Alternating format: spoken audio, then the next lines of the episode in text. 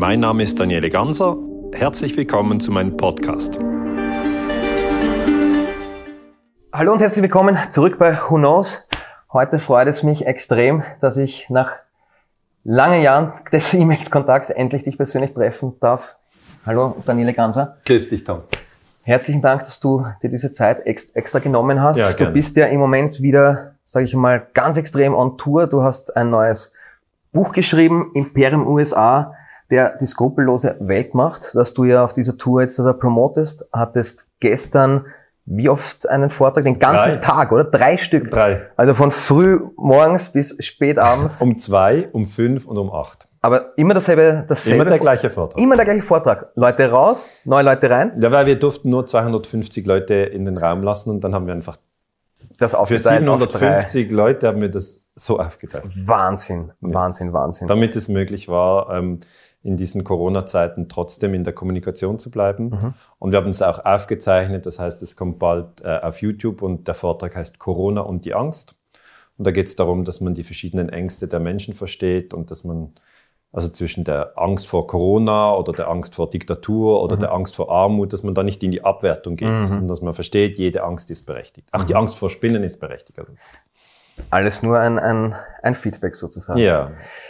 In deinem, in deinem neuesten Buch, oder spul mal ganz kurz zurück für jene, die dich noch nicht kennen, und es gibt immer wieder Leute, die dich noch immer nicht kennen. ja, klar. Auf, was steht auf deiner Visitenkarte drauf? Wer ist Daniele Ganser? Also Historiker steht da drauf. Ich habe eine Doktorarbeit gemacht ähm, im, zum Thema NATO-Geheimarmeen, Operation Gladio. Das heißt, ich bin Historiker vom Beruf, das ist meine Ausbildung.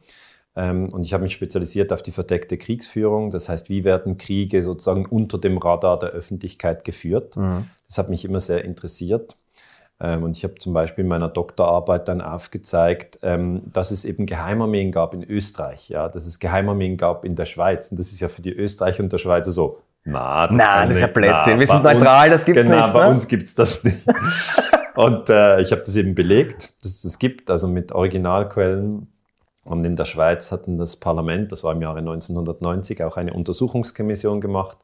Und die mussten das ähm, ja, offenlegen, dass das so war. Und der Verteidigungsminister Kaspar Filiger, der wusste das nicht. Und das war ja auch verrückt. Der Schweizer Verteidigungsminister, also er hat es zumindest so gesagt, ich glaube ihm jetzt das, äh, der wusste nicht, dass es diese Geheimarmee gab. Und der Chef der Geheimarmee, der hieß Ephraim Catalan, der hat gesagt, ja, den Kaspar Filiger, den ha- haben wir noch nicht informiert. Aber die hatten an verschiedenen Orten in der Schweiz, hatten die Waffenlager. Ähm, die hatten Sprengstoff, die hatten Funkausrüstung, auch in Österreich gleiches Spiel, äh, auch in Italien, auch in Belgien, auch in Norwegen, auch in Frankreich, auch in Spanien, auch in Deutschland. Und die Idee war halt von diesen Geheimarmeen, dass die aktiv werden im Falle einer sowjetischen Invasion. Okay. Die kam nie. Ähm, und da ist es äh, in einigen Ländern dann zu Zwischenfällen gekommen ohne Invasion. Aber das ist eigentlich meine Arbeit. Ich bin in erster Linie Historiker. Dazu bin ich Schweizer und ich bin 48 Jahre. Historiker, dazu bin ich Schweiz. Ja, ja, ich, ich, ja, das, das ist das Und Friedensforscher ich oder bin Friedens- Friedensforscher, weil ich bin grundsätzlich gegen Kriege. Ja. Hm. Ich bin gegen Kriege. Ich denke, wir sollten die größten Probleme im 21. Jahrhundert können wir nicht mit Gewalt lösen. Absolut. Wie bist du zu dem gekommen? Ich meine, hast du irgendein einschneidendes Erlebnis gehabt oder hast du irgendwas im Außen wahrgenommen, wo du gesagt hast, so, mir reicht's, dann muss ich jetzt aktiv werden?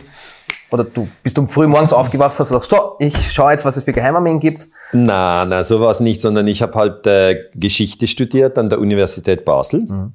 Und ähm, dann, da war ich ja mit 20 oder so, fängt man an mit dem Studium und dann studiert man bis 25 und dann habe ich noch ein Dok Doktorat angehängt und dann ist man bis 29 an der Uni, also zwischen 20 und 30 war ich an der Uni, zehn Jahre, fast.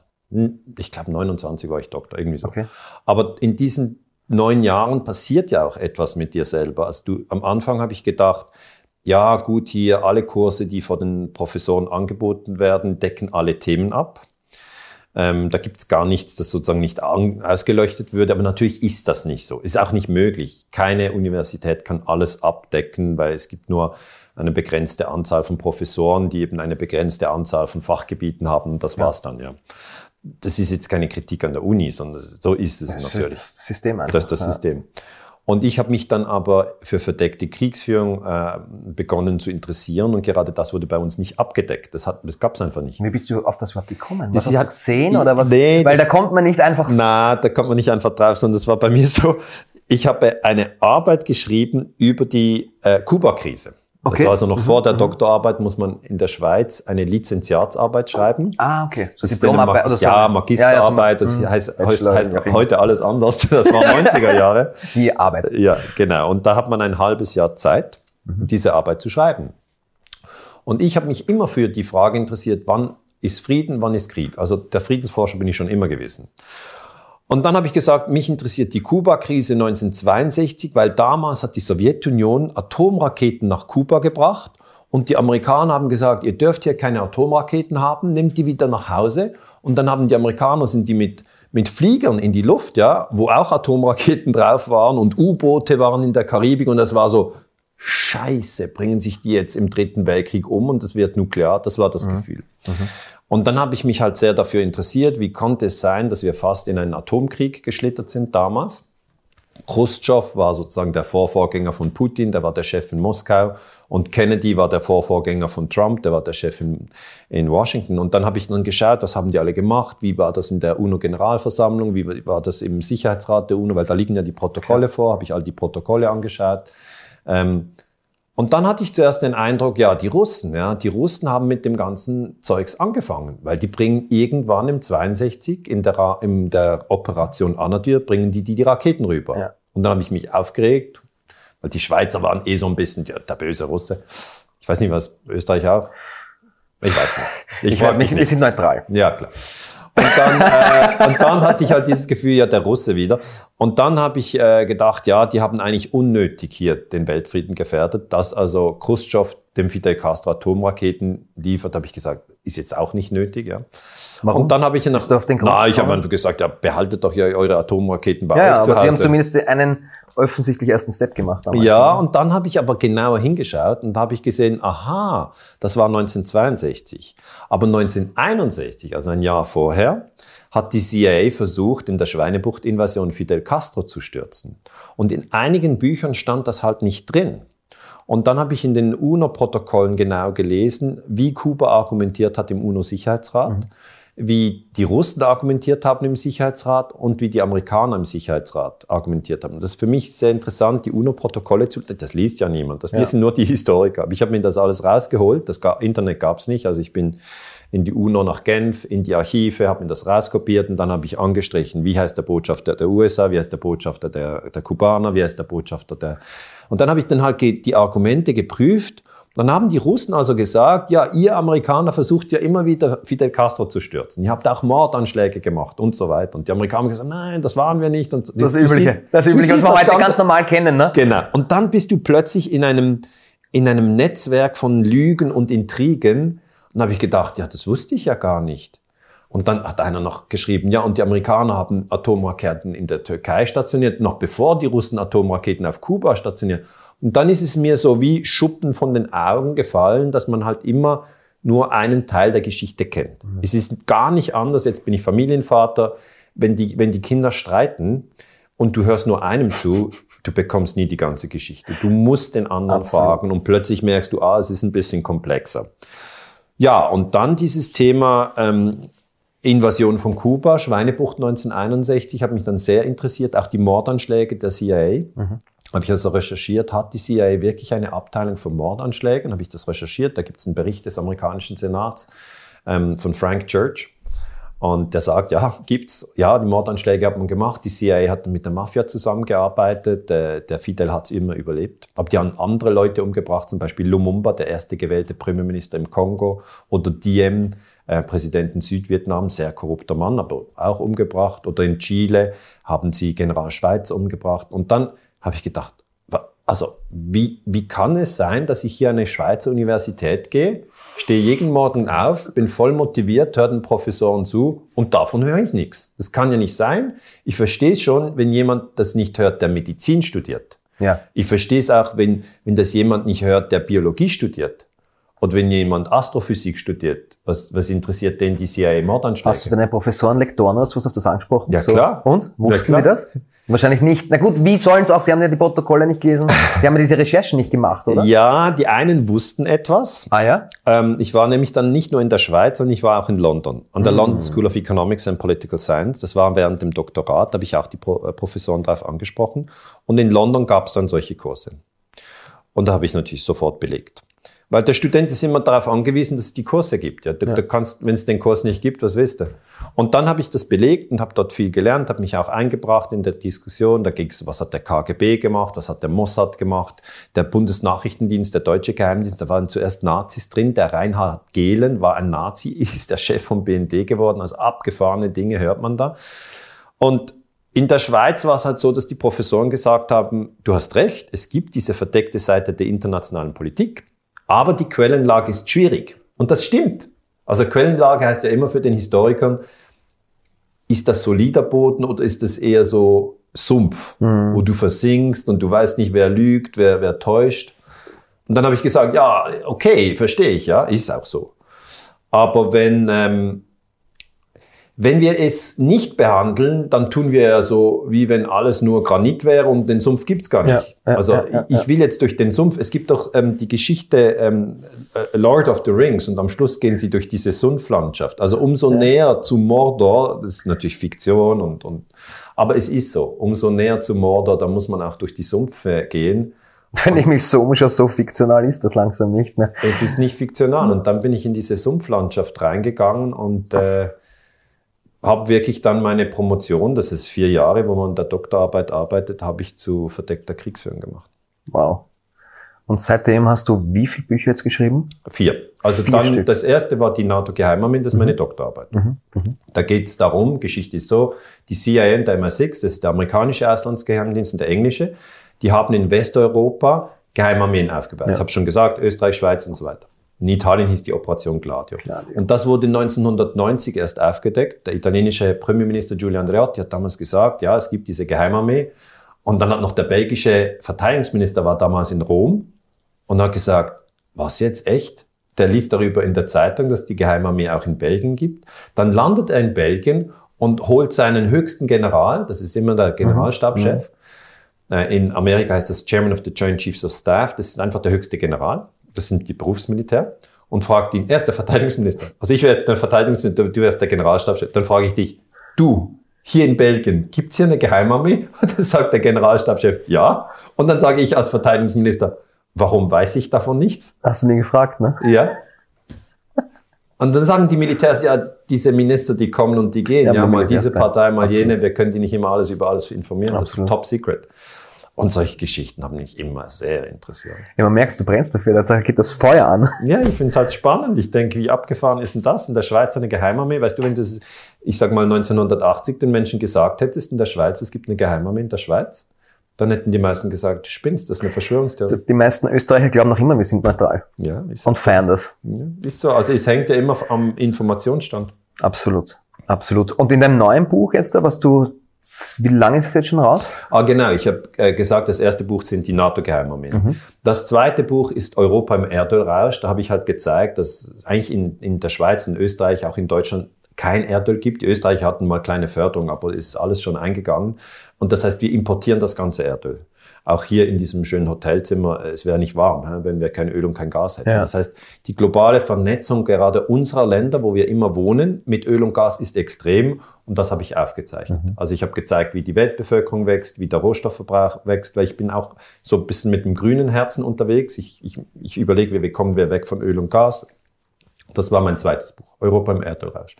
Mein, mein drittes Buch war dann Illegale Kriege. Da ging es um das UNO-Gewaltverbot. Da geht es darum, dass man ein anderes Land nicht überfallen darf. Und da habe ich halt Syrienkrieg, Irakkrieg, dann habe ich auch den Putsch im Iran, das einfach mal von 45 bis heute, alle illegalen Kriege, ist fast schon ein bisschen ein Lexikon, also wenn man sagt, wie war das nochmal in der Ukraine? Ja.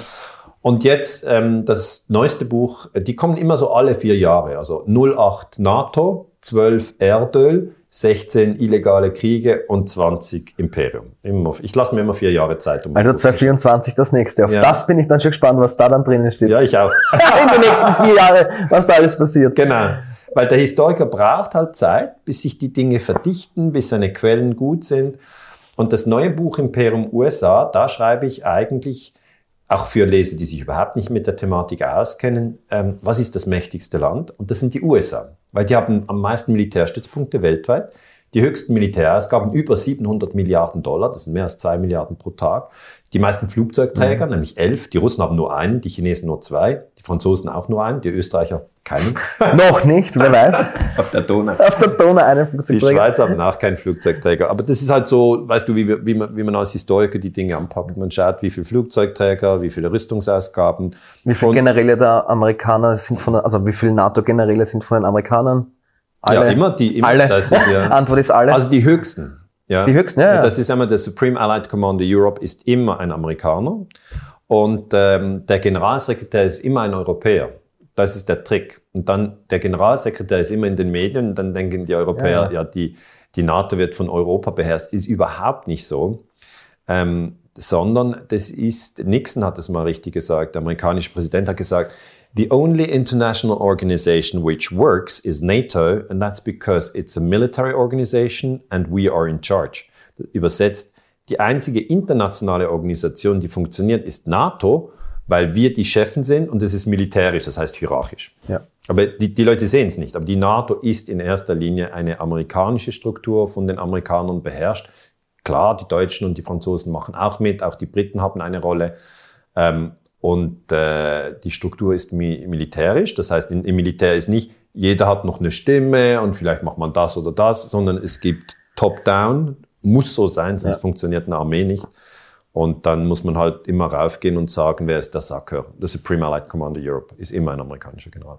Und in welche Richtung, was für Themen deckst du ab oder was ist so dein, dein, dein roter Faden in dem jetzigen Buch? Also beim Imperium-Buch geht es darum, dass ich einfach sage, wie sind denn die USA überhaupt zu dieser Situation gekommen? Mhm. Sie sind das mächtigste Land, wie ist dazu gekommen? Und dann gehe ich eigentlich in den Imperialismus rein. Das heißt ja Imperium USA. Und dann erkläre ich, es ist wirklich auch ein Buch, das ein 15-Jähriger oder 20-Jähriger lesen kann. Es braucht kein Vorwissen. Da erkläre ich, Imperialismus ist eigentlich in erster Linie europäischer Imperialismus. Das heißt, Europa hat sich von 1500 bis 2000, die letzten 500 Jahre, haben wir uns ausgedehnt. Warum spricht man in, in, in Südamerika Portugiesisch oder ja. Spanisch? Weil eben die Spanier und die Portugiesen sich ausgedehnt haben. Warum spricht man in Afrika in vielen Ländern Englisch oder Französisch? Ja, weil England und Frankreich Kolonialmächte sind. Und die Holländer hatten Indonesien. Also das war ja eine, eine Ausdehnung. Da wurde auch viel gemordet und getötet. Und dann ein ganz spezieller Punkt dieses europäischen Imperialismus ist der britische Imperialismus in Nordamerika. Das heißt, die Spanier und die Portugiesen haben Südamerika kolonisiert bis rauf nach Mexiko, sieht man den Sprachen an. Und die Engländer haben 1607 in, an, der, an, an, der, äh, an, an der Ostküste der USA Jamestown gegründet. Mhm. Das war die, der, der Ursprung der USA. Also damals war es noch aber Teil des britischen Imperiums. Und das heißt, die unterstanden der Krone, darum James, er war ja der König und Town eben Stadt. Das heißt nicht Ciudad de James, sondern Jamestown. Das heißt, es ist britischer Imperialismus und James ist der, mhm. der Chef in, in London. Und dann aus diesem Jamestown, war ja nur eine kleine Siedlung, gibt es eigentlich eine Vergrößerung, weil immer mehr Siedler rüberkommen und die Indianer dann auch ausrotten. Und dann eine Zeit lang sind die Siedler eigentlich immer noch dem König unterstellt sind unter der britischen Krone und dann kommt die Revolution, die Unabhängigkeitserklärung. Ja. Und das ist etwas Spannendes. Wir haben den Imperialismus und als Gegenbewegung gegen den Imperialismus haben wir Unabhängigkeitserklärung. Und das erkläre ich dann auch im Buch. Ich sage, dann gibt es diese Unabhängigkeitserklärung, was ja etwas ist, was, was ich jetzt zum Beispiel begrüße. Ich bin ja ein Kritiker des Imperialismus. Und diese Unabhängigkeitserklärung bedeutet also, dass sich die USA als Land freimachen vom britischen Imperium. Mhm. Und dann gibt es eine spannende Diskussion. Sie sind ja, wenn sie sich freimachen, Kritiker des Imperialismus, werden dann aber selber. Aber sind sie dann selbst ja, ne? das, ist, das ist so interessant. Ja, das ist eigentlich das, was du bekämpfst, kannst du selber werden, wenn du nicht aufpasst. Und genau das passiert ähm, nach der äh, Unabhängigkeitserklärung 1776. Also wir können sagen, Jetzt gibt's die USA seit 240 Jahren, so wie Sie kennen, ist also eigentlich ein junger Staat, Ja. aus, aus österreichischer Sicht auf jeden Fall. Danke. Auch aus Schweizer Aus Sicht. Schweiz, ja. Auch aus Schweizer ja, Sicht. genau. Und äh, immer wenn man in den USA ist und dann ein, ein altes historisches Bauwerk anschaut, dann ist irgendwie 1810 und so. Hier in Wien wird Ja. das gar nicht angeschrieben. Ja. 1810, wir, wir können alles anschreiben. Okay, aber das wollte ich gar nicht sagen. Ich wollte eigentlich sagen, dann kommt diese Ausdehnung. Man geht über die Appalachen, das ist ja die erste Bergkette. Mhm. Also wenn man vom, vom, vom, vom Atlantik her kommt, ist zuerst flach, dann kommen die Appalachen, geht's rauf, dann ist wieder flach und dann kommen die Rocky Mountains, dann geht's rüber nach Kalifornien, dann kommt der Pazifik. Ist einfach. Ein Ja. Geografe würde sagen, das ist ein bisschen komplexer, aber in etwa so ist die Lage. Und dann gehen die Siedler über die Appalachen und sagen den Indianern immer wieder, geht ihr doch weiter, geht ihr doch weiter Richtung Pazifik, wir lassen euch dort in Ruhe. Und diese Durchsage, und übrigens, wenn ihr nicht geht, bringen wir euch um. Also es ist immer das Gleiche. Und das habe ich halt dann im Buch recherchiert, die ganzen Indianerkriege. Und die Lage ist in etwa so, man weiß nicht genau, wie viele Indianer in Nordamerika waren, als die Europäer kamen, aber etwa fünf Millionen, das ist eine Schätzung. Sechs Millionen, sagen wir sechs Millionen. Und von denen ähm, sind dann, also das wäre um 1600, sind dann um 1900 sind weniger als eine Million noch da. Das sind also ja fünf Und sie sind Millionen. sicher dann nicht weg. ausgereist oder so. Na, na, die sind tot. Auch übrigens durch Pocken und Viren. Ja? Weil ihr Immunsystem war ja nicht auf das ausgerichtet. Aber der wichtige Punkt ist, dieser, dieser, die Ermordung der Indianer, das ist in der amerikanischen Geschichte bekannt, aber es ist verdrängt. Ja. Das Das ist der wie größte wenn- Genozid eigentlich der Geschichte. ja, es ist wie in der Familie, wo du weißt, der Urgroßvater hat die Urgroßmutter ermordet. Aber an Weihnachten sprechen wir nicht darüber, weil wir sind eine gute Familie. Aber die Psychologen können das besser erklären als ich. Etwas, das passiert ist, ist passiert. Und es wirkt über die Generationen. Und es ist sehr interessant, dass die Amerikaner sehr hysterisch reagieren, wenn jemand kommt und ihnen das Land wegnehmen will. Dann sagen sie, das ist mein Land, nimm es mir nicht weg. Weißt du, wie ich meine? Absolut, Pearl Harbor etc. Obwohl Pearl Harbor, das ist auf Hawaii und das haben sie geraubt von den Hawaiianern. Also das heißt, sie verdrängen ihre Schattenseiten, wenn ich es so sagen darf, unterdrücken sie massiv und sind extrem gewalttätig. Und wenn du sie auf, darauf hinweist, drehen sie voll im Roten. Also nicht jetzt jeder Amerikaner, aber es ist einfach, ich habe das im Buch so dargelegt, dass man es auch ein bisschen besser versteht, was denn Imperialismus ist. Die USA entstehen aus anti-imperialistischem Kampf gegen die britische Krone, werden dann aber selber imperialistisch, töten zuerst Indianer, dann kommen sie in den Krieg mit Mexiko, inszenieren einen Zwischenfall, nur Lüge, ja, erobern Mexiko, haben dann die Pazifikküste und danach 1898 erobern sie noch Kuba, Puerto Rico und Achtung, Hawaii und die Philippinen. Jetzt nimmt man mal die Karte und sagt, Leute, das war jetzt nicht naheliegend, dass ihr noch auf die Philippinen geht, aber das war halt das, das spanische Imperium, das die Philippinen schon hatte. Und dann kommen die Amerikaner hin, schlagen das spanische Imperium, das heißt, die gehen mit ihren Schiffen hin, versenken die Schiffe der, der, der Spanier. Und die Philippinen begreifen das gar nicht richtig. Sie denken, sie sind in einem Freiheitskampf und die werfen die Spanier raus und dann sind sie frei. Und die Amerikaner lassen sie auch in diesem Glauben. Aber sobald die Spanier draußen Blutet sind, so das Herz. Entschuldigung, Nein, nein, nein, passt schon. Ich, weil ich nur gerade das, das um, umleg und denke das so auf die heutige Zeit, weil die Mechanismen sind ja immer dieselben. immer das Gleiche. Und weil ich so im Hintergrund, so im Internet, im Hintergrundrauschen des Internets höre ich so ein, die Amerikaner befreien uns, die Amerikaner befreien uns. Und das geht so in die Richtung, was du sagst, und mir dreht's gerade alles so. Es ist auch wirklich so, dass einem eigentlich den Magen dreht. Also die, die spanische Flagge wird in Manila, das ist die Hauptstadt der Philippinen, runtergemacht und die amerikanische geht drauf. Stell dir mal vor, was die Philippinen gedacht haben. Die haben gesagt, echt jetzt? Das ist 1898, also Ende des 19. Jahrhunderts. Und dann kommt ja der Erste Weltkrieg. Da kämpfen die Amerikaner erstmals auf europäischem Boden, weil die amerikanischen Banken. Ja, waren die Habsburger nicht auch in. Mexiko zu der Zeit? Da war ja ein Habsburger der Mexiko-Krone oder den hat er Mexiko gehört zu einem gewissen Zeitpunkt. Das war doch auch vom Ersten Weltkrieg. Jetzt müsste ich verwechsel wieder ich, mir so schwer mit der müsste Timeline. Ich, ich müsste die Geschichte der Habsburger Nicht- wohl besser kennen. Die da kann ich jetzt ist- nicht kommentieren. Ist egal. Ist, ist Ich will hier nicht Österreich gering schätzen, aber ich habe vor allem die, den britischen Imperialismus angeschaut. Den österreichischen Imperialismus, wenn du willst, das wäre dann eher im, im Mittelalter, da, da kommen wir schon auf Schweiz und Österreich dann. Wir, haben, wir sind über, Wir wenn wir zurückgehen an nicht unsere Väter und auch uns nicht unsere Großväter, unsere Urahnen waren im imperialistischen Kampf. Absolut. Also wir sind nicht mal so weit voneinander entfernt. Vielleicht das ist das nächste Buch. 2024. Das lasse ich mir auch. Lass, lass uns einfach in den Raum stehen. Wie, bis wohin gehst du in dem Buch? Gehst du bis zur Neuzeit? Gehst du bis in 2020 oder Bis zu 2018, Trump. 19 bis zu Bis Trump? zu Trump. Ja.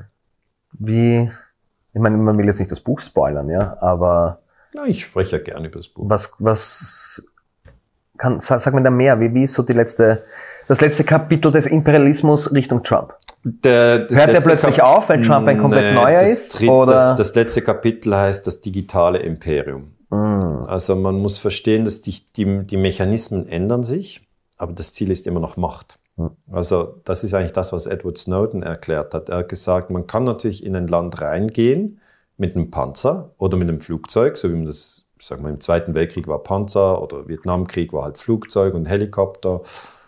Das ist eine Form der Machtprojektion, den anderen zu töten, wenn er nicht das tut, was du willst. Aber eine noch viel subtilere Art der Machtprojektion ist, wenn du die Kommunikationsinfrastruktur übernimmst und den anderen lenkst, ohne dass er es merkt, indem du dir ihm die Information so zuspielst, dass er das Gefühl hat, er handelt aus freien Stücken. Und da sind wir jetzt drin. Also das ist nicht eine, das ist nicht eine Vision, dass das vielleicht mal so, so, so kommen könnte, sondern da sind wir jetzt drin. Und es ist auch Zeit, dass wir das, das, dass wir das erkennen. Also es ist, es, der Mensch hat oft das Gefühl, ja, hoffentlich kommt das nicht. Das ist so wie, du schwimmst in der Donau und jemand sagt dir, irgendwann werden wir alle ins Wasser geworfen und dann sagst du, ja, hoffentlich passiert mir das nicht. Aber du schwimmst schon in der Donau. Wie kannst du das übersehen? Ja. Das heißt, der, der digitale, das digitale Imperium, da erkläre ich eben, dass zum Beispiel die Chinesen eben diese Suchmaschine Google nicht haben. Mhm. Das heißt, wir Verbieten und blockieren. Es ist nur nicht haben, sondern aktiv nicht. sperren. Genau, gibt's nicht. Weil die wissen auch, was digitaler Imperialismus ist und die wollen ihren digitalen Imperialismus durchziehen. Und wie läuft das? Für den Historiker wird's klar, wenn du USA und China vergleichst. Dann siehst du, die Chinesen blockieren das und dann jammern die Amerikaner und sagen, unsere tolle Suchmaschine läuft bei denen nicht. Das ist ja Zensur! voll- das geht ja nicht. Und die Chinesen sagen, ja, unsere Suchmaschine läuft bei euch nicht. TikTok-Verbot oder sowas noch? ja, genau. Und dann siehst du es. Ja. Dann wird es plötzlich klar. Und dann denkst du, Moment, wo bin ich denn? Ah, ich bin ja in, in der Schweiz oder in Österreich. Was läuft denn bei mir? Ah, die amerikanische Suchmaschine. Und dann fragst du dich, hat das einen Einfluss? Und dann, wenn du total naiv bist, denkst du, hat keinen Einfluss. Die Suchmaschine ist einfach die Suchmaschine. Wenn ich was eingebe, Hotel in Wien, dann kommt das beste Hotel. Das ist objektiv so. Wenn du nur ein, drei Hirnzellen in diese Richtung wirfst, erkennst du sofort, okay, nein, die Suchmaschine, die liefert dir auf der ersten Seite zehn Resultate. Du hast schon 50 Seiten, aber Das ist Nach hinten geht keiner. niemand. Nein, die ersten fünf Einträge sind die ersten meistens. fünf, die sind's. Absolut. Und dann, wer bestimmt denn jetzt die ersten fünf Einträge? Und das ist der Algorithmus. Da ist nicht der Trump dran oder der, oder Ja. der, der, der, was auch immer, der Chef von Google oder, das ist ein Algorithmus. Und jetzt, wenn du in, in habe ich noch nicht untersucht, was ist, wenn du eingibst Tiananmen? Interessantes Wort, okay? Tiananmen, Platz des himmlischen Friedens. Wenn du das auf Google eingibst, dann bekommst du als erste Antwort, ähm, dass es diesen Platz des himmlischen Friedens gibt. Der ist in, der ist in, in, in China. Und dort gab es 1989 einen Volksaufstand, der niedergeknüppelt wurde. Also, das ist sozusagen ein Blutbad in China. Verantwortlich ist die kommunistische Partei. Und dann bekommst du auch ein Bild dazu, wie ein Mann mit weißem Shirt vor einem Panzer steht. Hast du das Bild im Kopf? Kennst du das? Wir kennen das, oder? Ja, Also- das, das ist in jedem Schulbuch drinnen. Genau, also wir sind Google World. Jetzt, wir sprechen ja kein Chinesisch, aber wenn wir jetzt in China wären und wir würden Tiananmen eingeben in der chinesischen Suchmaschine, dann kommt eben was anderes. dann bekommst du einfach den historischen Hinweis, dass es ein sehr schöner Platz ist, dass es eine lange Geschichte ist und äh, ein ganz anderes Bild. Und was dann passiert, ist, dass du einen ganz anderen neuronalen Schaltkreis in deinem Hirn aktivierst und dann ist das deine Realität. Absolut. Und das ist eigentlich das digitale Imperium. Jeder aktiviert bei seinen Untertanen, das ist sicher in der Schweiz und Österreich so, wir sind keine Untertanen, aber wir sind digitale Wir sind neutral. Wir sind irgendwo schon digitale Untertanen, wenn wir das nicht verstehen. Wenn wir es, wenn wir es verstehen, können wir sagen, ah, okay, jetzt, jetzt, jetzt lade ich mal die chinesische Suchmaschine runter, gebe da ein paar Begriffe Das ein. macht ja keiner. Du Na. kommst auch gar nicht hin oder verstehst die Sprache nicht. Ja, der Historiker macht es Der natürlich. Historiker ja. Aber weil, weil, du, weil du sagst, mittlerweile ist es ja schon so, dass du brauchst dir gar nicht mehr überlegen, was du für eine Frage Google stellen willst, weil Google weiß schon, was du Das fragen ist, wirst. ja, ist ein bisschen so. Und das hat der Ray, wie heißt der Ray Kurzweil? Kurzweil, glaube ich, heißt er von, von Google. Der hat vor fünf oder sechs Jahren gesagt, dass er, dass in den nächsten Jahren, und die reden vor fünf, sechs, sieben Jahren oder so imminent quasi, will Google so weit sein, dass sie die Antwort auf deine Frage früher wissen, als dir selbst deine Frage bewusst ist. ist sehr beängstigend. Das ist Game Over. Ich meine, ich, ich behaupte jetzt einmal, 60 Prozent, alle, die das jetzt gehört haben, haben jetzt noch nicht einmal, müssen mal auf Pause drücken und einmal das nochmal durchspielen, was das heißt. Das heißt, Google kennt mich besser als ich mich selbst. Also wir, ich habe im Buch drin auch eben in diesem Schlusskapitel, du, du hast eben gesagt, springen wir gleich zum Schlusskapitel, Digitales Imperium, habe ich den Cambridge Analytica-Skandal aufgearbeitet. Ist doch, das ist doch, oh, oh mein Gott. Du kennst das, ja? Ja, na sicher kenne ich das. Aber Und wenn man Cambridge Analytica-Skandal anschaut, dann muss man ein neues Wort lernen und das Wort heißt Mikrotargeting. Und hat Trump davon profitiert oder nicht? Natürlich. Hat er, Ja. Das ist der einzige Grund, warum Trump so nach oben skyrocket Genau. hat. Er ist der Master des Internets Genau. oder seine PR-Leute im Hintergrund. Ja. Es gibt keinen, der so gut die Propaganda und die Ads und das Targeting eben ausspielt wie Trumps Er hat Kampagne. es einfach begriffen und die Leute sagen immer, er ist ein Dummkopf. Ist er nicht. Es gibt sogar da ein Interview, wo, wo der Je Jesse Ventura, glaube ich, heißt er, dieser Ex-WWF äh, Wrestler da, der, Ah, ja auch, Wrestler, ja. der dann auch in die Politik gegangen ist. Da gab es eine, eine Trump-Doku nämlich auf Netflix, die heißt The, nicht The Brotherhood, the, wo sein evangelikales Netzwerk quasi aufgezeigt wird im Hintergrund von habe Trump und Co. gesehen. Ja. Und die Family heißt, The Ja. Family. Wirklich erschreckend, also erschreckend ist, wie es ist einfach, ja. Und da zeigen sie, dass sein PR-Mensch, der jetzt auch verhaftet worden ist oder sowas, der ist jetzt auch weggesperrt worden oder angeklagt worden oder irgend sowas, dass der zum Jesse Ventura gegangen ist, weil der Jesse Ventura einer der ersten war, der Twitter verwendet hat damals bei Wisconsin, also bei seinem Wahlkampf damals. Mhm. Und da sind sie zu ihm hingegangen zum Jesse und das sagt er auch, dass der Trump, die sind zu ihm gegangen und haben gefragt, wie hast denn du das gemacht? Warum hast Genau. du das gewonnen? Ja, weil er Twitter damals schon verwendet hat. Und deswegen sind sie auf das aufgesprungen und diese PR-Internetkampagne. Und Trump hat heute auf seinem Twitter-Account mehr Follower als, als die New York Times erreicht oder als CNN erreicht. Also das heißt, wenn ich, wenn ich etwas, das ist der Vorteil, wenn man über US-Imperialismus spricht. Zuerst kann man erkennen, sie sind das Land, das am meisten andere Länder bombardiert hat, von 45 bis heute. Also sie haben zum Beispiel 54 äh, die Regierung in Guatemala gestürzt, ähm, 53 die Regierung in, im Iran gestürzt. Sie haben 1948 die Wahlen in Italien manipuliert, was viele überhaupt nicht wissen.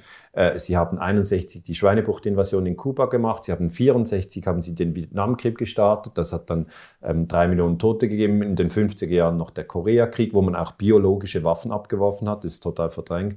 Dann hat man äh, 73 die Regierung in Chile gestürzt. Man hat 61 im Kongo den Lumumba ermordet. Man hat 79 in Afghanistan die Mujahedin aufgerüstet. Dann kam es zum Krieg mit, den, mit der Sowjetunion in die 80ern, haben die Mujahedin mit Stinger-Raketen ausgerüstet. Dann aus dem ist Al-Qaida hervorgegangen, weil das natürlich radikale Mujahedin waren. Dann hat man 99 Serbien bombardiert. 2003 hat man den Irak überfallen. 2001 ist man in Afghanistan einmarschiert. Dort ist man immer noch. Man hat auch Libyen bombardiert 2011. Man hat in der Ukraine 2014 einen Putsch gemacht. Und man hört nicht damit auf. Man bombardiert auch Syrien. Das heißt, wer das nicht sieht, und ich habe nicht alles aufgezählt, es gibt noch mehr. Wer das nicht sieht, der ist blind. Aber jetzt ist doch alles anders mit Trump. Na, also das ist einfach der US-Imperialismus. Der klassische mit Bomben und Panzern. Und unter Trump müssen wir verstehen, müssen wir viel mehr über digitalen Imperialismus sprechen, weil Trump ist ja der Meister, der Twitter-Meister, sieht ja jeder. Aber nicht nur das, auch wie er an, an die Macht kam, da muss ich wirklich, das habe ich im Buch dargelegt, Cambridge Analytica-Skandal. Das war ja so, das ist eine Firma in, in London, also in, in Großbritannien, die ist jetzt Konkurs. Aber die hat die Dinge, ich sage mal, als Pionier gemacht. Sie hat, sie hat verstanden, dass der Mensch 100 Milliarden Nervenzellen im Kopf hat. Du, ich, wir haben 100 Milliarden Nervenzellen. Und die können angesteuert werden mit Informationen. Mhm. Also wenn ich sage Pferd, dann ah, weiß ja. ich, was du im Kopf Ein hast. Ein braunes Pferd. Genau. Und wenn ich sage Berg, ist es Banane, Polizist, also dank, dank, dank, das geht so schnell.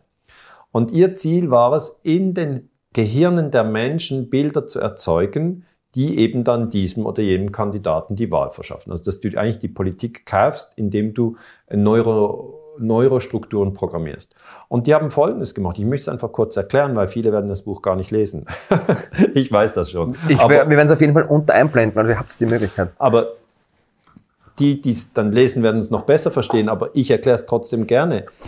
Der Wahlkampf von Trump, der war ja 2016. Ja.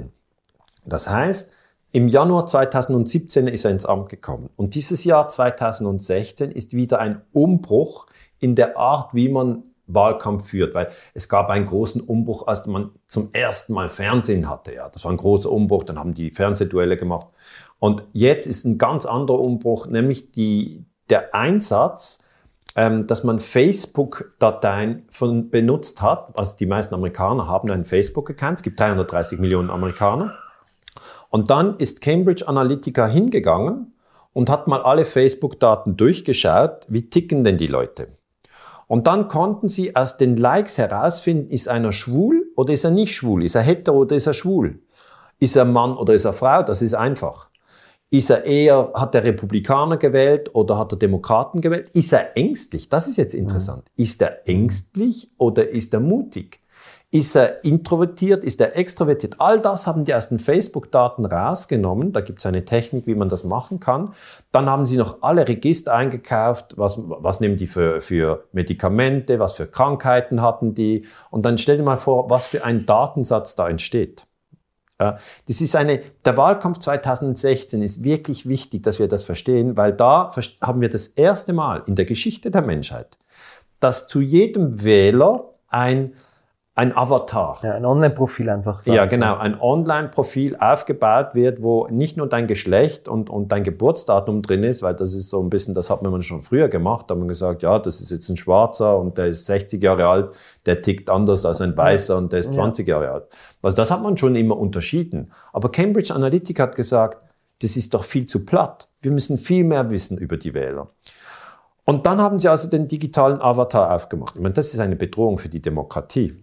Und dann wissen sie so viel, dass sie herausfinden, dieser Wähler hat seit Generationen die Demokraten gewählt, den müssen wir einfach in Ruhe lassen. Hat überhaupt keinen Sinn, ihn davon zu überzeugen, jetzt die Republikaner zu wählen, weil Trump ist ja Republikaner.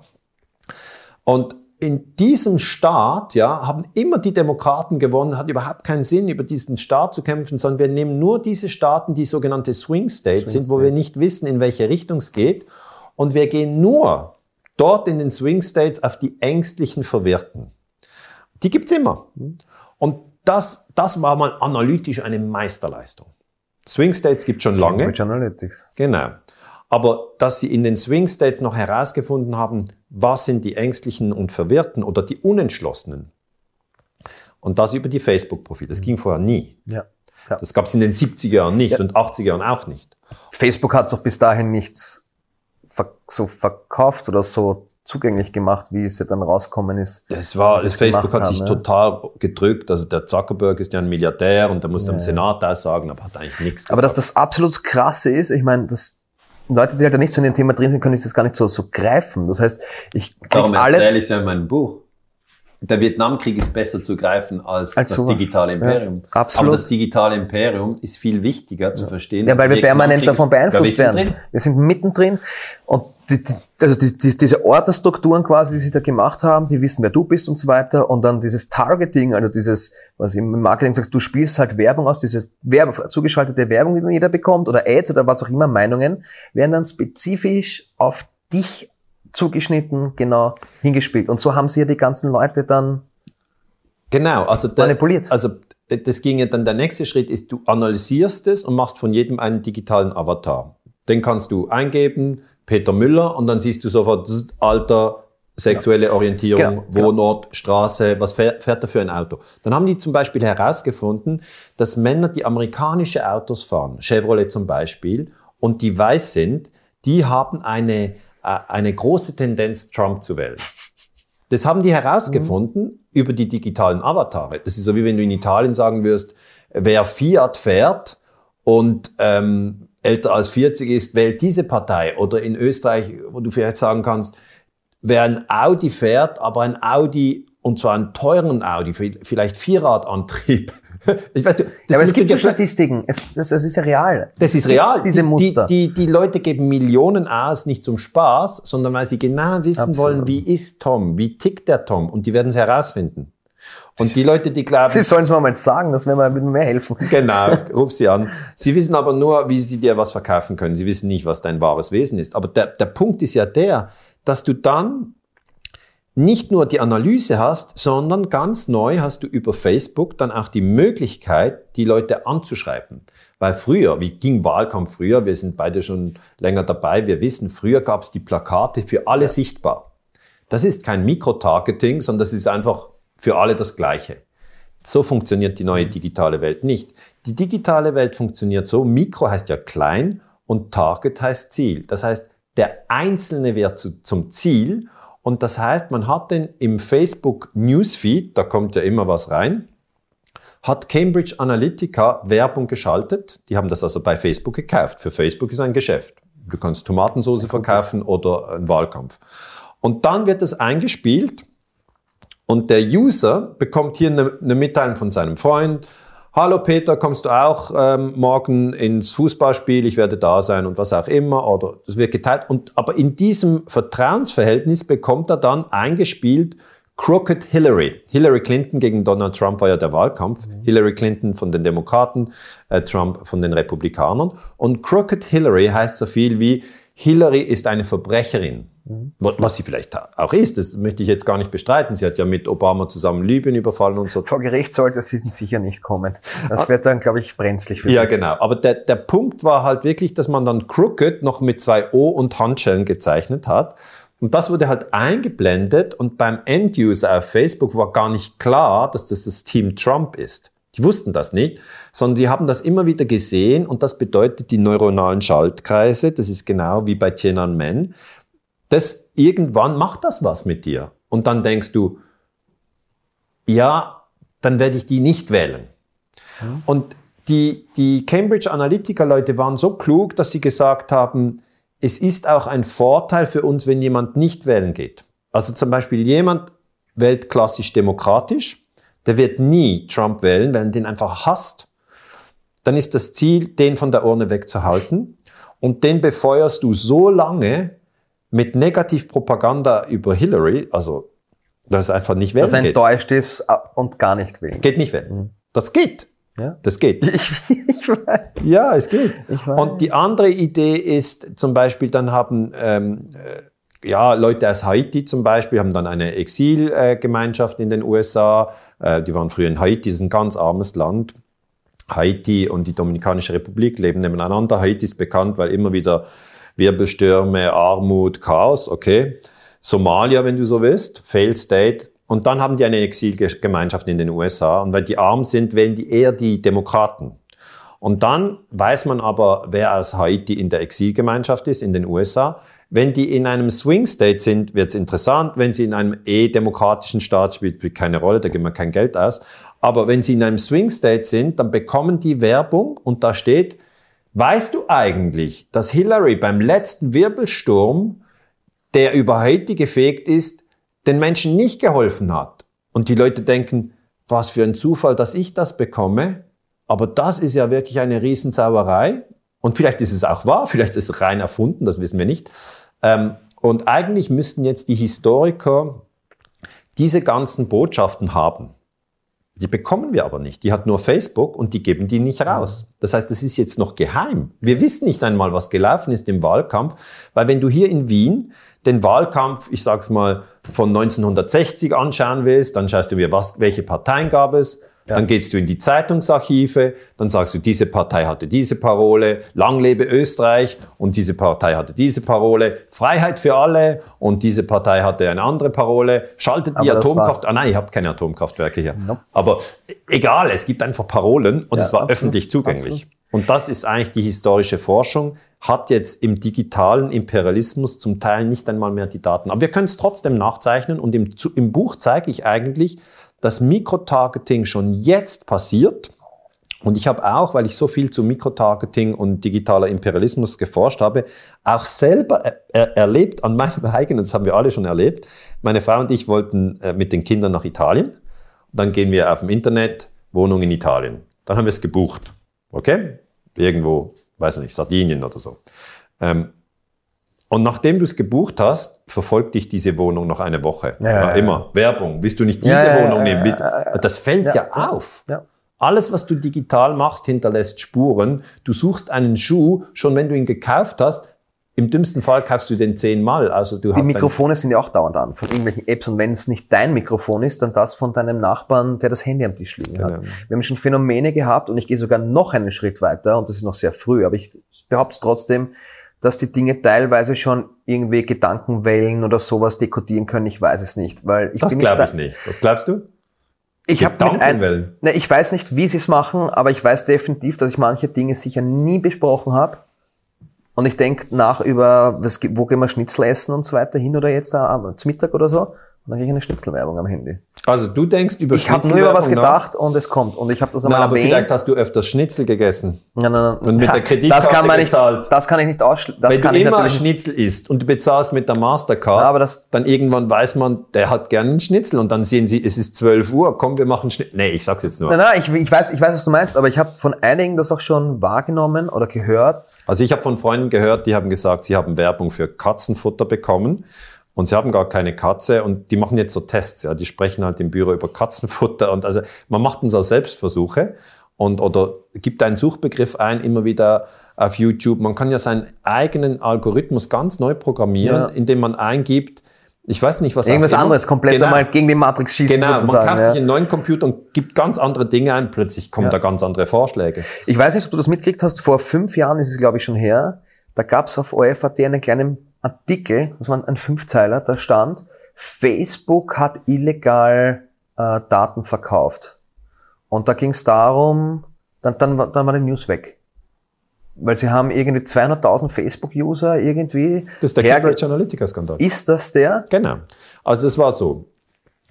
Cambridge Weil Analytica letztendlich haben sie ja nur den, ist es dann rausgekommen, dass eben diese Universität im Auftrag des Pentagons dann letztendlich, war er da dahinter, wenn man davon, ich glaube nicht, dass, wir, dass das Cambridge war. Weil letztendlich hat sich dann herausgestellt, und das haben sie auch dann beschrieben, das war drei Wochen später eine kleine Zeile, dass die Universität die das welche gemacht Universität? Ich weiß nicht mehr genau ah. welche, aber ja, ich kann es das, ich kann's nachreichen. Wissen. Du weißt, der Historiker will wissen. Ich Wann weiß, war das? Wo ich war das? Ich werde es nachreichen. So, ich habe gehört, dass Nein, nein, nein, nein, ich habe ich habe die das ich werde es einblenden, ich werde es dir auch schicken. Ja. Und dann ist rausgekommen, dass sie das Mit Datum, das Datum und die Quelle muss immer rein. Alles von mir, alles von mir. Dass das Pentagon das in Auftrag gegeben hat, um zu testen, wie die Leute psychologisch reagieren, wenn ich den einen jetzt einen positiven Newsfeed sende und den anderen einen negativen.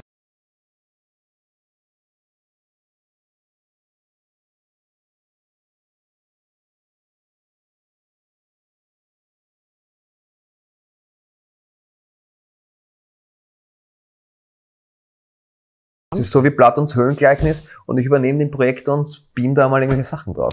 Ja, und das Wichtige ist, dass eigentlich dieses Platon-Höhlengleichnis schon sehr, sehr alt ist und jetzt haben wir das Facebook-Höhlengleichnis. Also wir müssen uns einfach klar sein, wir sind da drin. Mhm. Und wir zwei bekommen die Werbung für, für den neuen BMW, weil wir sind Männer in einem Alter, wo man sich das vielleicht kaufen kann.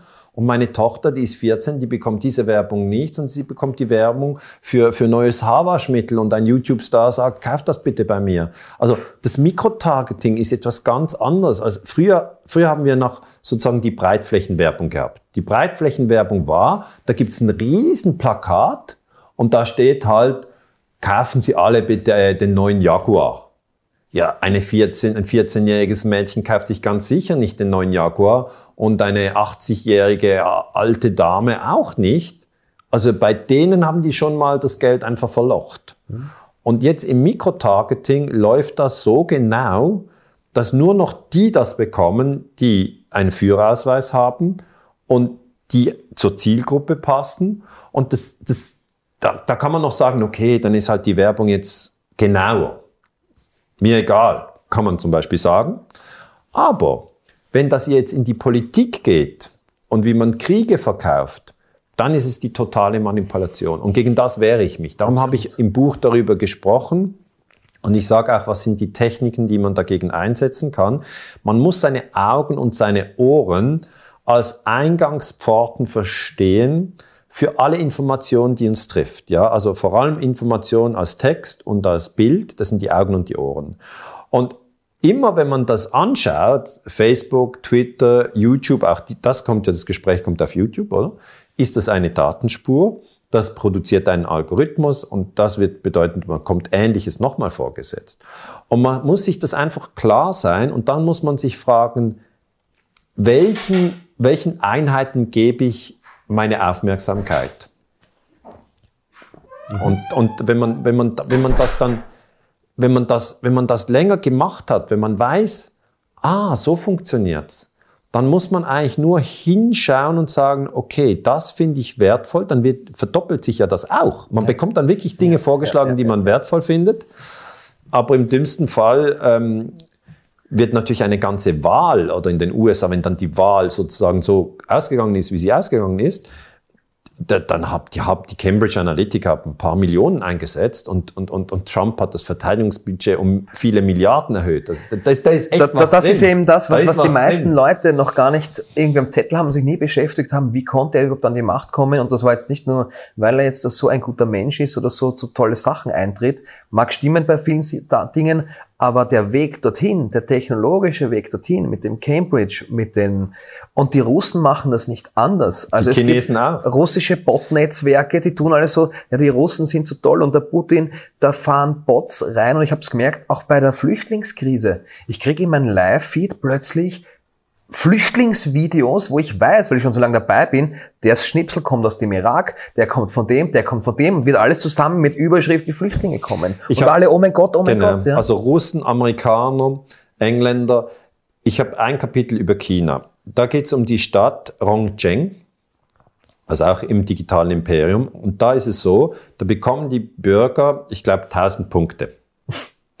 Und das dann, ist dieses Social Credit System oder genau. was? Ja. Und dann, wenn du eine Bierflasche auf den Boden wirfst, bekommst du Abzug. Ich weiß nicht, vielleicht 10 Punkte für eine Bierflasche. Und das wird aber auch alles gefilmt, weil die ganze Stadt voll mit Kameras ist. Das heißt, der totale Überwachungsstaat, Orwell.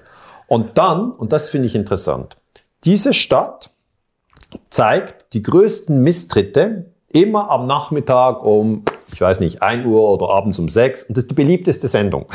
Weil die Leute dann schauen, ich stell dir vor, ein, ein Dorf in Österreich ist, wäre das das Gleiche. Die Leute würden schauen, ah, der Peter, der ist, der ist mit dem Traktor umgekippt, da gibt Abzug oder die Sandra den Müll rausgeschmissen. Weißt du? Ja. Und natürlich der Vorteil für die, für die Bürger in Rongcheng ist, da liegt kein Müll auf der Straße.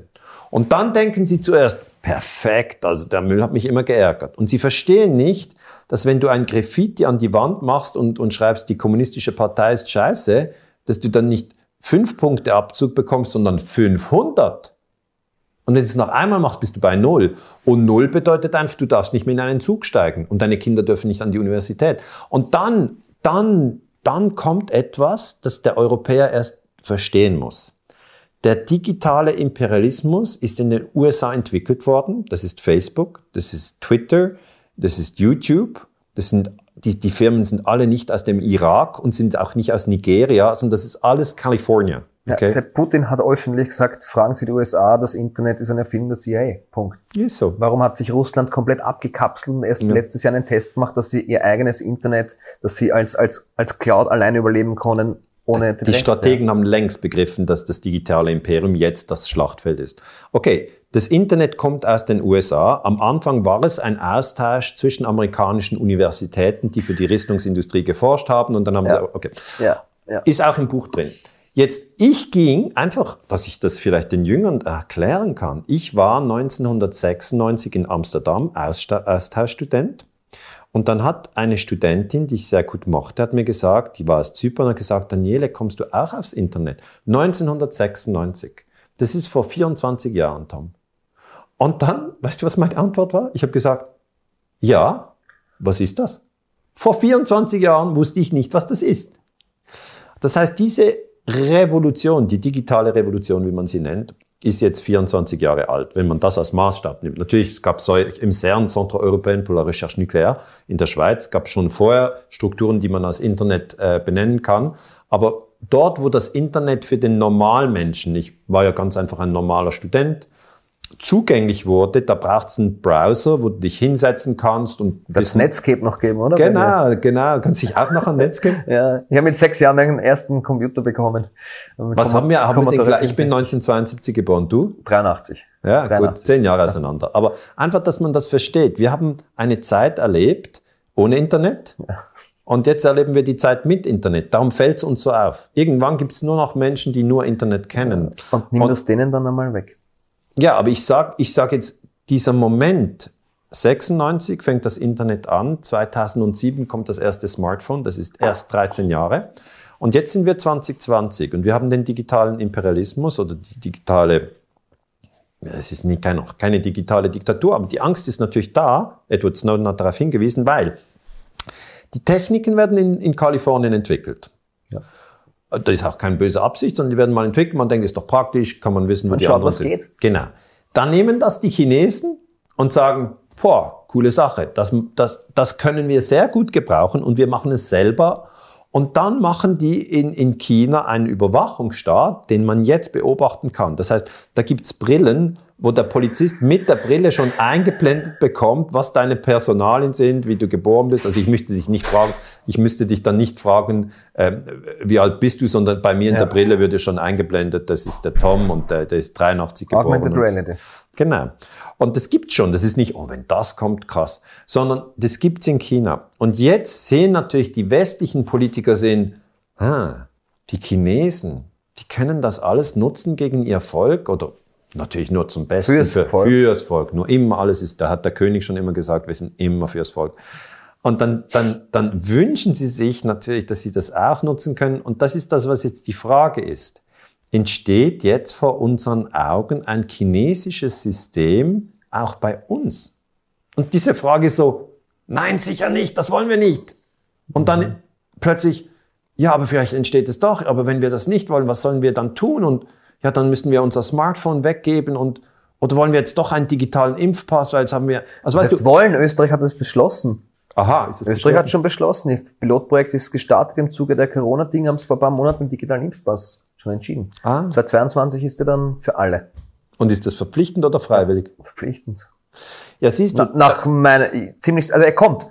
Ich bin mir ziemlich also sicher, Also ich muss ja jetzt so schnell mitschreiben, weil so viele Dinge passieren. Das ist, wenn wir die Historiker wissen der französischen Revolution, du kommst fast nicht nach mitschreiben. Ja. Aber das, was ich erklären möchte, ein digitaler Impfpass bedeutet, dass diese Daten in den Avatar reinfließen. Mhm. Der Avatar, das bist du digital. Und die Leute dann sagen, nein, nein, das machen, werden wir alles anonym halten und da machen wir eine Firewall. Das, vergesst es. Das fließt alles in den Avatar. Und jetzt kann man sagen, ja, mich kümmert mein digitaler Avatar nicht. Aber dann hat man nichts verstanden. Der digitale Imperialismus läuft über den Avatar. Er steuert dich über die Information. Und was jetzt natürlich möglich ist, ist, dass du so bewusst wirst, dass du dich nicht mehr mit deinem Denken identifizierst, sondern dass du eigentlich, wenn du merkst, ah, jetzt, jetzt ist das, ah, gut, dann mache ich auch einen Bewusstseinsschritt. Du erkennst, ich bin nicht mein Denken, ich bin nicht meine Gefühle, sondern ich bin das Bewusstsein, in dem Gedanken und Gefühle auftauchen. Und wenn du das natürlich begriffen hast, dann bist du wieder aus der Nummer raus. Das kann dich dann auch nicht so hin und her triggern. Genau. Dann bist du, aber dann musst du fast diesen, es ist wie Bewegung gegen Bewegung. Also ja. wenn jetzt dieser digitale Avatar kommt, und er ist ja schon da eigentlich, und er wird gefüttert, jetzt digitaler Impfpass und so weiter, wenn du dann in der Ebene bleibst, ich bin meine Gedanken, ich bin mein Körper, ich bin meine Gefühle, dann, dann, wirst, du, dann wirst du sehr leiden. Wenn du hingegen die Techniken einsetzt, die wir in der Achtsamkeit kennen, dann gehst du in eine, ein, wie ein höheres Stockwerk. Du bist im Haus und sagst, hier im zweiten Stock habe ich jetzt 48 Jahre gelebt, das ist mein Stockwerk. habe ich alle Wände so genau angemalt, mir gefällt's hier. Und dann heißt es plötzlich, du, hier wirst du überwacht, aber obendran ist noch ein Stock, der ist überwachungsfrei. Dann bist du Das, so, das Dachgeschoss gehört schon nach uns, ja? äh, dann denkst du, ja, da könnte ich auch raufgehen. Und dann kannst du diese Achtsamkeitsmeditationen einstreuen in deinen Alltag und dann beobachtest du dich, aber du identifizierst dich nicht mit Gedanken und Gefühlen, sondern du sagst, ich habe Gedanken, ich habe Gefühle, aber ich bin nicht meine Gedanken und Gefühle. Wir haben sowohl das Problem wie auch die Lösung. Und darum gehe ich im, am Schluss in, diesen, in, diesen, ähm, in dieses Thema digitales Imperium ein. Und das heißt nicht mehr nur USA, sondern das ist China, das ist Europa, das ist etwas, was die ganze Welt betrifft. Alles. Und ich hoffe natürlich, dass das dazu führen wird, im besten Fall, dass wir alle in die Achtsamkeit reinkommen, dass wir uns beobachten, wie ein Adler ein, eine Maus beobachten. Wir gehen ein Stockwerk rauf. Und ich denke, wir müssen viel darüber sprechen, wie, wo ist denn die Treppe in den oberen Stock und wie ist es dort und wie verändert sich Wo ist mein die Treppe? die Treppe ist eigentlich in der Achtsamkeit. Also ich finde, ein Trick ist zum Beispiel, dass man die Lippen ja schließen kann und dann innerlich Hallo rufen. Das kann man doch, oder? Mach mal. Äußerlich sieht man nichts. Ich schreie jetzt mal innerlich Hallo. Ich mache aber richtig zu. Ich habe richtig laut geschrien. Und wenn man das jetzt sieht, dann merkt man ja, man hat eine Ebene, die kann schreien, sprechen, was auch immer. Und dann gibt es aber scheinbar noch eine andere Ebene, die be das beobachten kann. Das hört. Das ist abgefahren. Ich weiß. Ja. Es ist aber so, das kann ja jeder machen. Und dann meine, meine Analyse, und natürlich es gibt verschiedene Menschen, die das verschieden beurteilen, wie immer. Äh, meine Analyse ist die, die Ebene, die Hallo schreit, das ist der Verstand, das ist das Denken. Diejenigen, die das beobachtet, die ist das Bewusstsein. Und das Denken ist nur ein kleiner Teil des Bewusstseins. Nur ein kleiner. Wenn man sich total damit identifiziert, ist man eigentlich dort blockiert. Wenn man sich als formloses Bewusstsein sieht, dann kann das formlose Bewusstsein sehr spielerisch mit solchen Problemen umgehen. Man, man, man fällt nicht in die Furcht, in die Depression und so, sondern man sagt, ah, interessant, es ist ein nächster evolutionärer Schritt, den wir als Menschheit machen. Und vermutlich global, weil der Druck ste- steigt global. Ich weiß jetzt nicht, ob alle Länder einen Impfpass einführen, aber Singapur macht Es das sicher. einfach, es ist einfach, du. Ich finde das total spannend, wie du das beschreibst. Irgendwas gerade so 2024, vielleicht sollte das erste spirituelle Buch von Daniela Gans, oder spirituelle, wie du das nennst, aber vielleicht mal solche, solche Insights geben. Weil ich, ich finde es extrem spannend. Ich habe viel mit Dieter Breuers auch gesprochen und mit, mit, mit anderen einfach. Und ich rede mit sehr vielen Leuten, habe sehr viel Kontakt, ähnlich wie du wahrscheinlich. Und irgendwas passiert auf jeden Fall. Genau. Also ich kann dir sagen, Da geht mit was. absoluter Sicherheit, dass im Außen viel passiert und Ja. wenn im Außen viel passiert ist, dass der Spiegel, also im Innen viel passiert. Genau. Und allein ich kann nur von mir, man kann, jeder kann nur immer von sich reden. Ja? Genau. Aber allein was für emotionale Outbursts und Wellen und Schübe und die ich gar nicht mal einstufen kann, wo es einfach nur geht, tuff, ja. Und Ja. ich weiß nicht einmal eher so, wa- wa- was ist los, was ist los, so egal, lass einfach einmal und lass das raus und lass es Ja. durch und so weiter, ja. Das Ja. ist nicht nur bei mir passiert. Wir haben Effekte, wir tauschen ja auch so im privaten Umfeld und im Team sehr, sehr aus. Allein was in, auf Traumebenen im Moment ab, los ist, ja. Alles im 2020. Alles im 2020. Weil ich bin ja Historiker. Ich mache immer 2020, dann schreibe ich dazu, Tom erzählt. 2020. Heute haben wir den äh, ein paar Tage vor der Wahl, 30. keine Ahnung. Also, drei, äh, wenige Tage vor der US-Präsidentschaftswahl und dies am 3. November. Genau. 20. Und da erzählen wir wirklich Trump viel. gegen Biden, wir wissen noch nicht, wer gewinnt. Wir wissen es nicht. Die Frage ist, ob da wirklich, wer da wirklich gegen, gegen, gegen wen kämpft. Ich habe halt so das, das Empfinden, ich, kann, ich vertraue einfach auf meine Intuition. Ja. Ich habe vieles schon erlebt. Ich war bei der Bio-Schamanin am Monat und, und habe viel, sage ich einmal, obere Stockwerke sehen dürfen oder erleben dürfen. Ja. So eine gute Durchsage. Es gibt die oberen Stockwerke. Es gibt, da, ich weiß nicht einmal, wie hoch der Lift geht, ehrlich gesagt. Nein, niemand ja. weiß es. Das weiß niemand. Also ich bin sehr hoch gekommen und weiß, da geht's noch viel höher. Und ich weiß nicht einmal, wie ich dorthin komme, aber Es gibt ja das Menschen, Ziel. die gehen über glühende Kohlen. Ja, Habe ich nie gemacht, aber ich schreibe natürlich mit. Dann sage ich, wie geht denn das? ja. Aber Das es ist zumindest da. Es sind Äh, Effekte das da. ist so. Du, es haben so viele Menschen. Viele Leute sagen, na, das ist sicher ein Trick, die haben sicher irgendwie eine Stahlsohle unter den Füßen, Ja, die sieht man dann so nah. Ah, Blödsinn. Du, ich, wir, wir haben jetzt angefangen, eine Traumdatenbank zu entwickeln oder zu programmieren. Weil da ist irgendwie, ich habe mal so einen Traum, so eine Vision gehabt, was wäre denn, wenn wir Botschaften oder Dinge einfach aus einer Zukunft, das ist alles schon passiert, das ist alles nur im Jetzt sozusagen, wenn manche Leute dieses Gespür einfach hätten, ja. Und es haben Menschen das Ges- Gespür. Ich habe von zwei unterschiedlichen Personen beim ersten Also die haben das die Gespür, haben das was- geträumt, was- zum Beispiel geträumt, da kommt irgendein Anschlag in Frankreich, die haben mir das bei Facebook geschickt. Ich habe das aber im Nachhinein erst kontrolliert, weil die Mailbox voll war. Und da haben zwei Leute geträumt, da passiert was in Frankreich. Und hast du es dann geprüft? es- hast du sie gefragt? Nein, es ist Wann passiert. hast du es geträumt? Ja, ja, ja, hast du es vorher geträumt oder hast du es vorher haben danach? sie es geträumt. Beide. Sie haben vorher eineinhalb, eine Woche und der andere eineinhalb Wochen vorher geschrieben, es kommt was in Frankreich. Und ich denke mir dann so, Für die Historiker sehr erstaunlich. weißt du, die Historiker sind sehr konservativ. Sie sagen, ma, mag sein, mag nicht sein. Und da müsste man einfach viele Beispiele haben. wir sammeln die Daten gerade. Ja, mach doch. Also Weil wir- interessant ist das Leben auf jeden Fall. Und man sollte nie, weißt du, in der Geschichte war es ja so. Einige haben mal vor langer Zeit gesagt, die Erde ist im Zentrum und alles, was wir sehen, dreht sich um die Erde. Die Erde ist wie fix. Und dann kamen die Forscher, haben gesagt, nee, also das stimmt ja gar nicht. Es ist die Sonne ist im Zentrum. Die Erde dreht sich um die Sonne und da, der Merkur, die Venus, der Jupiter, der Saturn, alle Planeten drehen sich um die Sonne. Und dann war ja dieser interessante Moment, das ist das heliozentrische Weltbild, dass man gesagt hat, was erlaubt ihr euch, so etwas zu behaupten? Wir müssen euch entweder enthaupten oder verbrennen.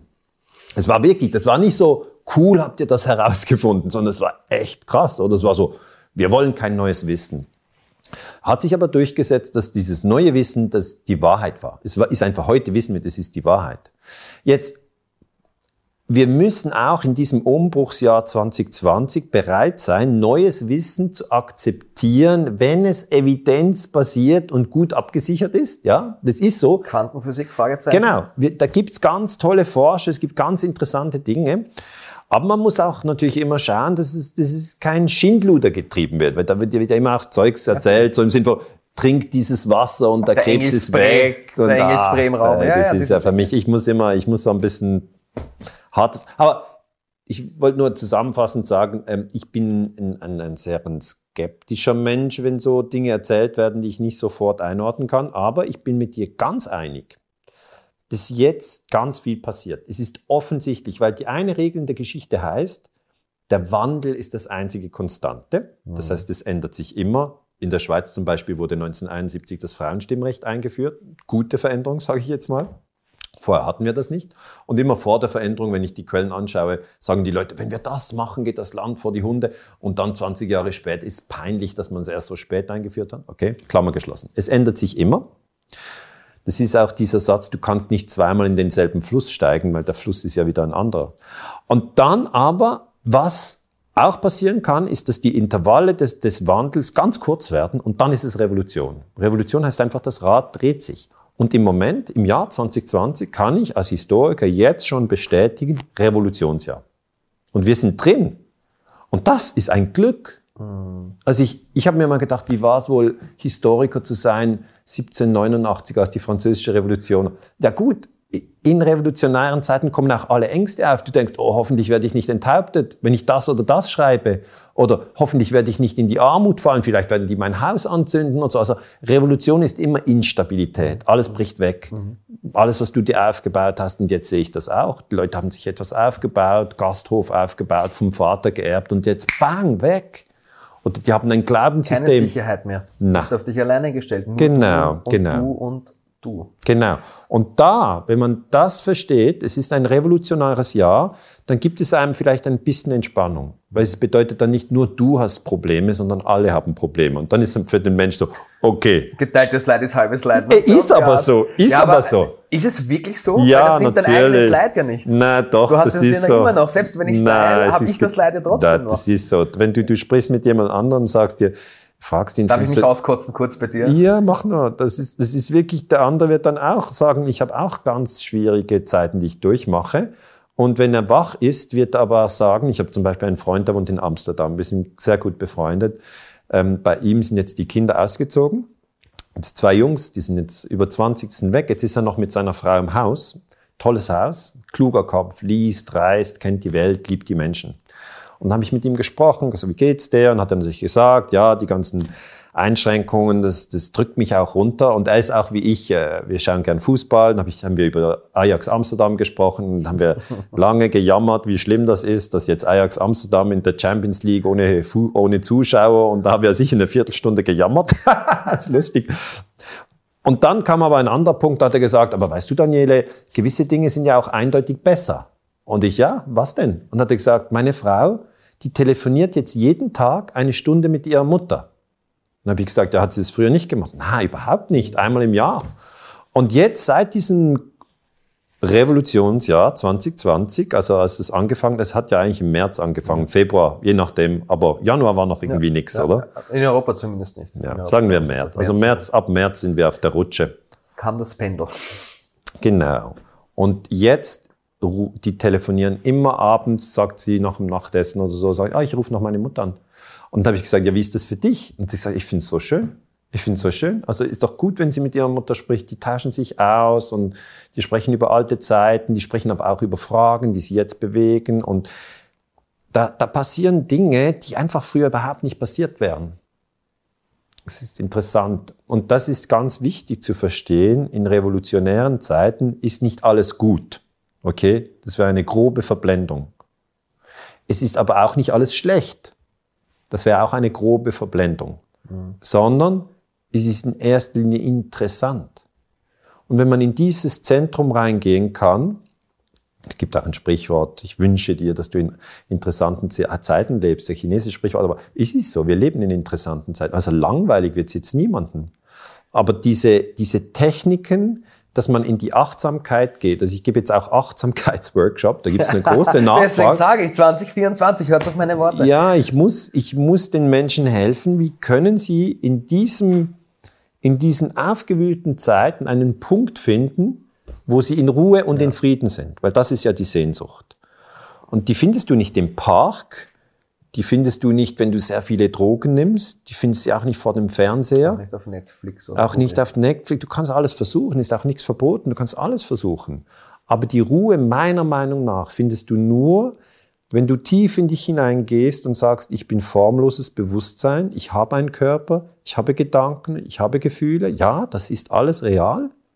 Aber eigentlich bin ich formloses Bewusstsein, dass das alles beobachtet und in dem Gedanken und Gefühle aufsteigen und wieder vergehen. Und eine Übung ist halt, dass man sich fragt, ja, welche Gedanken sind denn heute aufgestiegen? Welche sind wieder vergangen? Welche Gefühle sind aufgestiegen? Und du haftest nicht an, ja. sondern du, du verurteilst das auch nicht. Oh, ich habe das Falsche gedacht. Oh, ich habe das Falsche gefühlt. Na, sondern du beobachtest und in der Beobachtung bleibst du. Und da bleibst du in der Ruhe. Das ist wie, du schaust dir das einfach an und der Historiker ist grundsätzlich ein Beobachter. Nach außen. Also er hat die Augen und schaut, Hitler überfällt Polen, die USA bombardieren ein Vietnam. Ein Mustererkenner einfach, wie der Operator in der Matrix, der genau. liest halt den Code. Ja? Genau. Er liest den Code und er schaut. Und früher habe ich wirklich nur über äußere Phänomene gesprochen, aber jetzt erkläre ich natürlich, dass ich diese Beobachtungstechnik schon seit vielen Jahren nach innen auch einsetze. Das heißt, ich beobachte nicht nur, ah, okay, Erdölkonsum hat zugenommen, ah, okay, ähm, Wert vom Gold hat zugenommen, sondern ich beobachte auch nach innen, das heißt Augen zu, jetzt denke ich das, jetzt fühle ich das und dann, ich habe, ich habe 300 Ordner mit Zehnerregister, das sind 3000 Stichworte. Ich bin einfach ein passionierter Beobachter. Dann finde ich was, dann wird das gelocht, eingetragen und so. Und ich beobachte auch nach innen muss ich jetzt natürlich zugeben, habe ich früher immer so, naja, interessiert die Leute nicht, aber jetzt wollen die Leute nicht nur wissen, was sind deine Beobachtungen nach außen, sondern was sind sie nach innen. Und das ist eben die Achtsamkeit. Achtsamkeit bedeutet wach nach außen, wach nach innen. Und das ist nicht ein Entweder-Oder. Nein, es ist nicht voneinander getrennt. Es ist nicht getrennt. Es ist nicht so, oh, ich beobachte meine Gedanken, dafür passe ich im Straßenverkehr nicht mehr auf und werde vom Bus überfahren wenn du deine Gedanken wirklich observierst und eben die, dich nicht so sehr identifizierst damit, dann wird das außen ein. Es ist einfach so innen wie außen, ja. Es ist ja. dieses, dieses Spiegelgesetz oder wie, wie du es nennen willst. Es gibt Lehrmeister, die versucht haben, das zu beschreiben. Und es ist, ich wollte eigentlich ganz andere Themen, wie immer. Es ist immer so, ich schreibe mal was auf und dann geht's wieder in eine ganz andere Richtung. Ja, wir haben kein Vorgespräch gemacht. Es wir ist- haben heute ist- uns zum ersten Mal getroffen. Richtig. Wie sind wir in der Zeit? Das ist noch die Frage. Ich muss ja auf ihn zu. Geben wir noch zwei, wir haben 12.40 Uhr. Noch zwei Minuten, dann, dann machen wir Gut. fertig. Okay. Ich wollte eigentlich mit dir über QAnon reden und Trump und so weiter, nur ganz ehrlich, unterm Strich ist es nicht wichtig. Unterm Strich ist es nicht, nicht wichtig, weil es viel wichtiger ist, dass man, ja, bei sich ist und das in der Form, so wie du das jetzt auch am Schluss schon gesagt hast, so bei sich bleibt und beobachtet sich, sich vielleicht nicht zu sehr in dieser Außenwelt verstrickt. Und wenn man sich schon verstrickt, dass man vielleicht da dahinter schaut, was will einem das denn alles sagen, was man denn so wahrnimmt. Und ich habe immer so als, als Abschlussfrage an meine Gäste oder meine Gesprächspartner sozusagen, wenn du dir jetzt vorstellst, Daniele, du schaust jetzt da zum Beispiel richtig in die Linse in diese Kamera rein, ja, und aus welchen mysteriösen Gründen auch immer geht dieses Video morgen viral, wird in allen Sprachen übersetzt. Wenn du die Möglichkeit hättest, eine Botschaft zu senden sozusagen, und jeder hört das morgen, was würdest du Sag's, sag's ihnen. Weil auf der anderen Seite Ja, das- im Internet, sie sehen's ja, ne? Was Also ich würde in erster Linie sagen, bleibt friedlich. Bleibt friedlich, ähm, schreit andere Menschen nicht an, pöbelt sie nicht an, schupft sie nicht, verurteilt sie nicht. Und Achtung, verurteilt euch selber auch nicht, weil in revolutionären Zeiten kommen sehr viele verschiedene Gefühle auf. Die einen haben Angst vor dem Virus, die anderen haben Angst vor der Diktatur, der dritte hat Angst vor Armut und der vierte hat Angst vor Spinnen. Also die Angst ist die Angst. Und man soll nicht den anderen Menschen abwerten oder, oder, oder, oder, oder auslachen oder ähm, weil jetzt weil da, verschiedene Ängste raufkommen. Und das, was ich empfehle, ist, dass jeder bei sich die eigene Angst anschaut. Ist, habe ich jetzt Angst vor dem Virus? Habe ich Angst vor der Diktatur? Überwachungsstaat, digitaler Überwachungsstaat? Habe ich Angst vor Armut, dass ich mein Geld verliere, meine Arbeit verliere? Und auf einer Skala 1 bis 10, wo bin ich da? Und wie ist es in meinem Umfeld? Meine Mutter, meine Schwester, meine, meine Tochter, mein, mein Sohn, mein Freund, mein Bruder, der Großvater, der Nachbar, der Bäckermeister, der Professor, den ich lange kenne, oder mit der Kollege, mit dem ich in der Band spiele, oder in der, in, im Fußball, der rechte Stürmer, der, der, der linke Flügel und der Torwart. Also einfach machen Sie sich ein Bild und dann werden Sie sehen, es gibt ganz verschiedene Gefühle, ganz verschiedene Gedanken zu dieser Situation. Und das, was ich nutze und was mir sehr hilft, und vielleicht hilft es Ihnen auch, gehen Sie in eine beobachtende Haltung. Nach außen, nach innen. Einfach eine Beobachtung. Beobachten bedeutet, man bewertet es nicht sofort als gut, man bewertet es nicht sofort als schlecht, sondern man sagt, okay, es ist jetzt mal so, ich beobachte und dann werden Sie auch sehen, wie sich die Ängste verändern. Ja, das wäre das, was ich den Menschen mitgeben möchte. Bleiben Sie friedlich. Lieber Daniela, ich sag herzlichen Dank für dein Vertrauen, für deine Zeit, dass das so geklappt hat. Ich hoffe, es war nicht das, das letzte Mal, dass, dass wir uns sehen. Und wenn es euch, euch gefallen hat, lasst einen Daumen nach oben da, abonniert die Glocke, diesen üblichen Algorithmus. Punkt, Punkt, Punkt, Punkt, Punkt. Das Buch, wer Interesse hat, natürlich, wir blenden es unten ein auf deine Seite und dass ihr immer up to date seid. Herzlichen Dank und bis zum nächsten Mal. Vielen Dank fürs Danke Gespräch. dir.